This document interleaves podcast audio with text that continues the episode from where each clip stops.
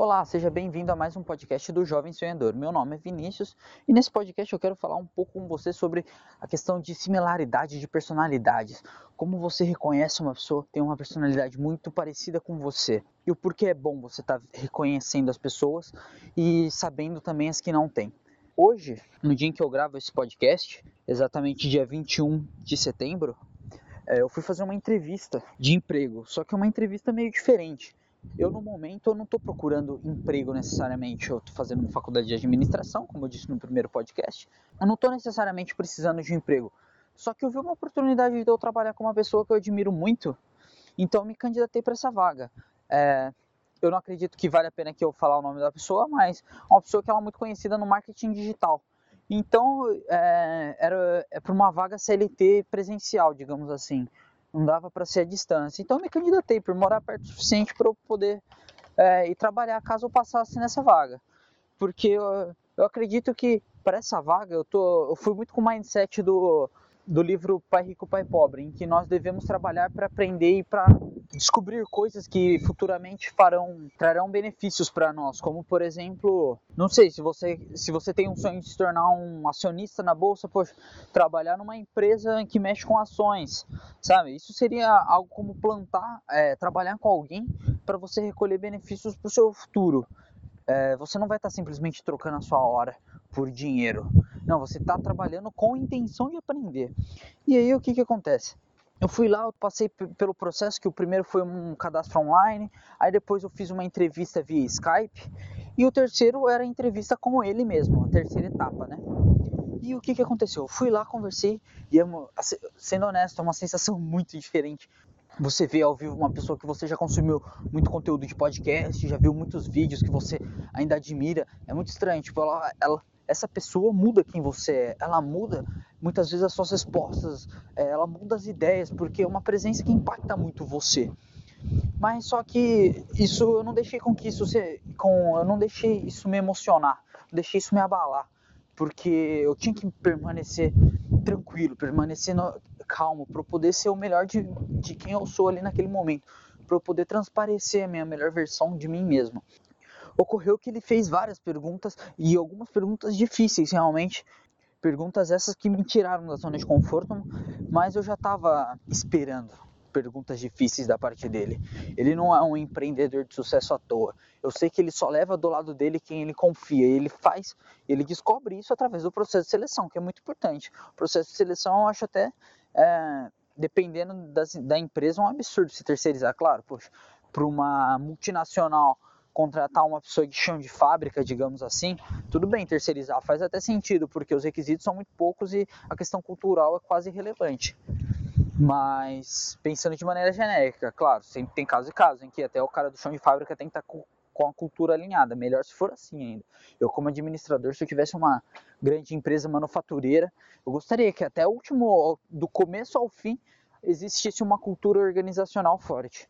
Mas, enfim, eu acho eu acho que tirando esses casos em que a pessoa não precisa ter muitas é, precisa ter muitas habilidades para desempenhar a função, tirando isso, eu, eu acho um absurdo até terceirizar, porque você está passando por uma outra pessoa que não conhece quem você é, muitas vezes não conhece nem da vaga. Como que é essa pessoa que vai contratar?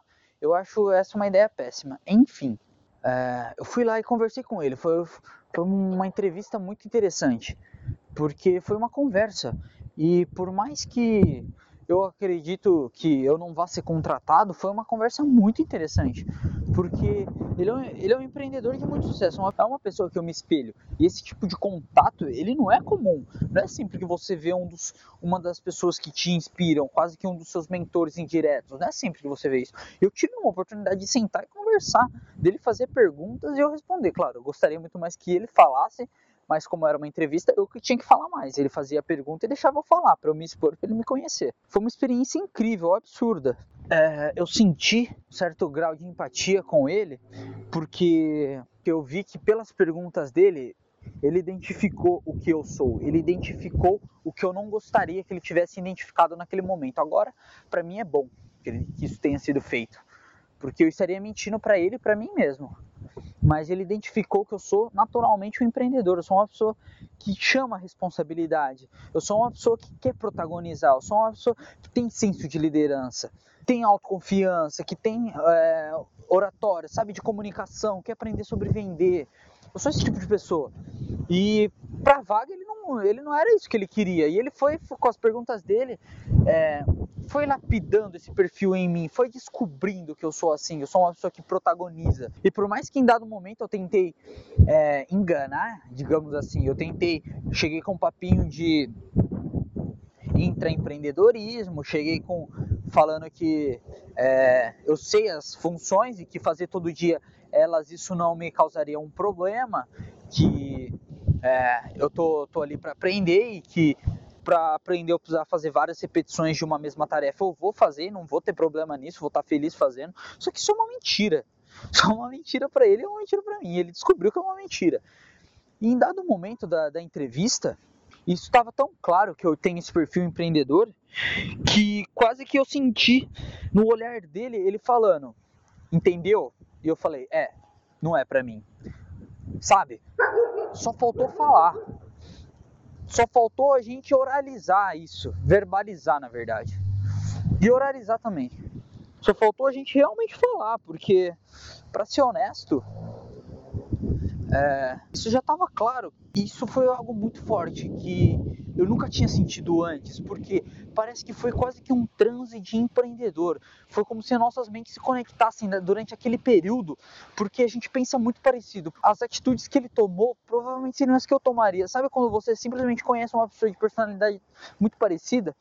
Eu não, tô querendo me comparar com ele aqui, ele é um grande empreendedor mas que já tem muito sucesso, que já tem uma história de vida incrível. Eu, eu acredito que eu senti essa questão de é, não é para mim. E ele, viu? Não é para você. E acontece que em dado período, eu achava, eu tava tentando me enganar, eu tava tentando mostrar para ele o que ele queria ver.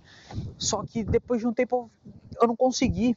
Que nem ele fez uma pergunta é, como você se imagina daqui a 10 anos? Eu falei como eu imagino daqui a 10 anos, sendo investidor anjo e sendo dono de um time de esporte eletrônico. E, velho, isso talvez não é a resposta que ele queria. Ele gostaria de uma resposta, tipo, fazendo parte de um projeto que tem que tem significado na sociedade, ajudando as pessoas de maneira organizada, fazendo sendo liberado por alguém com muita ética, alguma coisa assim, sabe? Ele queria que eu que eu falasse que no meu entonamento tivesse não tivesse tanta liberdade, tivesse mais essa questão do atrelamento com algo que não foi fundado por, por mim, que não sou eu, que ele não queria isso, essa independência. Não que ele ache isso ruim, eu tenho certeza que ele apoia o empreendedorismo brasileiro. Eu tenho certeza que alguma parte dele ficou feliz de ver um jovem como eu falando da maneira como eu falo sobre empreendedorismo. Eu acredito que ele fala, não, naquele jovem a semente está plantada, isso é muito bom, que é, existam novos empreendedores e que nós possamos mudar o país juntos, mas não era para aquela vaga. E, e, essa similaridade ficou muito forte de personalidade. Em dado momento pegava assim, ó, eu olhava para ele, ele olhava para mim e, e ocorria isso de, velho, não, não é para você, você sabe disso. E eu pensando, é, não é para mim. Tanto que no final eu até agi de maneira que eu paro e penso agora, falo, velho, se eu quisesse realmente fazer parte daquela vaga, eu não devia ter feito aquilo. Que é o que? Eu peguei e eu agradeci. Eu falei, cara, você põe muito conteúdo de graça online, muito bom, cara. Você faz muito conteúdo que ajuda muitas pessoas. Eu gostaria de agradecer por já ter sido impactado por conteúdos seus. E o que, que isso está querendo dizer? Ele, conduz, ele, ele produz conteúdo para empreendedor. Se um conteúdo dele me impactou, é porque eu tenho uma veia empreendedora. E novamente, ele quer um funcionário para trabalhar com ele. Ele não quer um empreendedor. Muitas vezes, é, muitas vezes não, é certo que depois de um certo tempo eu ia ficar me sentindo preso, que em que eu já que eu pegasse e falasse, não, já aprendi o suficiente, e aquilo ia me sufocar. Eu queria a minha iniciativa, eu ia, eu ia chamar responsabilidade, eu queria ter com meu nome assinado. E isso não seria possível enquanto eu ficasse junto ali, né, fazendo parte de um projeto de outro. Isso ficou muito claro em dado momento. Isso ficou muito claro. E eu acredito que quando a gente, quando eu percebi, é, quando eu me vi nos olhos dele, aquilo, aquele foi o meu, o grande, uma grande sacada que eu tava meio que desacreditado. Sabe aquele tipo de coisa que, por mais óbvia que seja, mas que se você lê num livro, aquilo vai te impactar? É, posso dar um exemplo, no caso, é, se esteja genuinamente interessado nas pessoas, que é uma da é um livro do Dale Carnegie, se eu não me engano, é como influenciar amigos e como fazer amigos influenciar pessoas, na verdade. E que ele fala, esteja realmente interessado nas pessoas, tá? Isso parece óbvio, mas isso tem um impacto muito forte em mim. Talvez esse é o melhor conselho que eu consiga dar agora para alguém.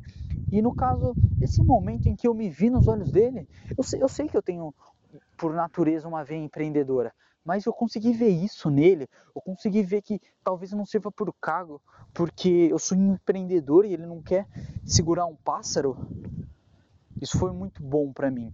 Isso, foi, isso ressalta muito é, que eu não devo me prender a projetos dos outros, que eu devo procurar os meus projetos e procurar o meu protagonismo no mercado que eu devo realmente procurar a maneira que, da qual eu vou me destacar, como que eu vou gerar valor para a sociedade, como que eu vou fazer essa troca. Eu preciso procurar, eu não nasci para fazer parte do projeto dos outros, não que isso que haja um problema nisso, pelo contrário, eu acredito que a maioria das pessoas elas não nasceram para protagonizar, mas acontece que eu nasci, eu nasci para criar o projeto, eu nasci para ter a visão ampla do projeto. Essas são minhas características e a grande sacada não é você fingir o que você não é. A grande sacada é você saber o que você é e pensar como você pode ser o melhor nisso. É, eu acredito muito na questão do autoconhecimento de Gary Vaynerchuk. E acontece que eu gosto muito do que eu sou. Por mais que ele fale que se até os 23 você não vender nada, você não é um empreendedor, eu tô quase lá. Nunca, tipo, tive essa questão empreendedora cedo comigo, mas eu me apaixonei. Eu me apaixonei, eu amo empreendedorismo e se um, se um empreendedor me viu como outro empreendedor, deve ser porque porque realmente eu seja isso. Eu espelhe empreendedorismo nas palavras que eu falo, na forma de agir, nas minhas ideias. E saber que um grande empreendedor reconheceu isso é muito gratificante para mim. E isso me dá ainda mais certeza de que fazer parte de um projeto alheio não é o que eu quero para mim. Bom, o podcast de hoje é isso. Espero que você tenha gostado desse podcast. A gente se vê no próximo podcast. Até mais.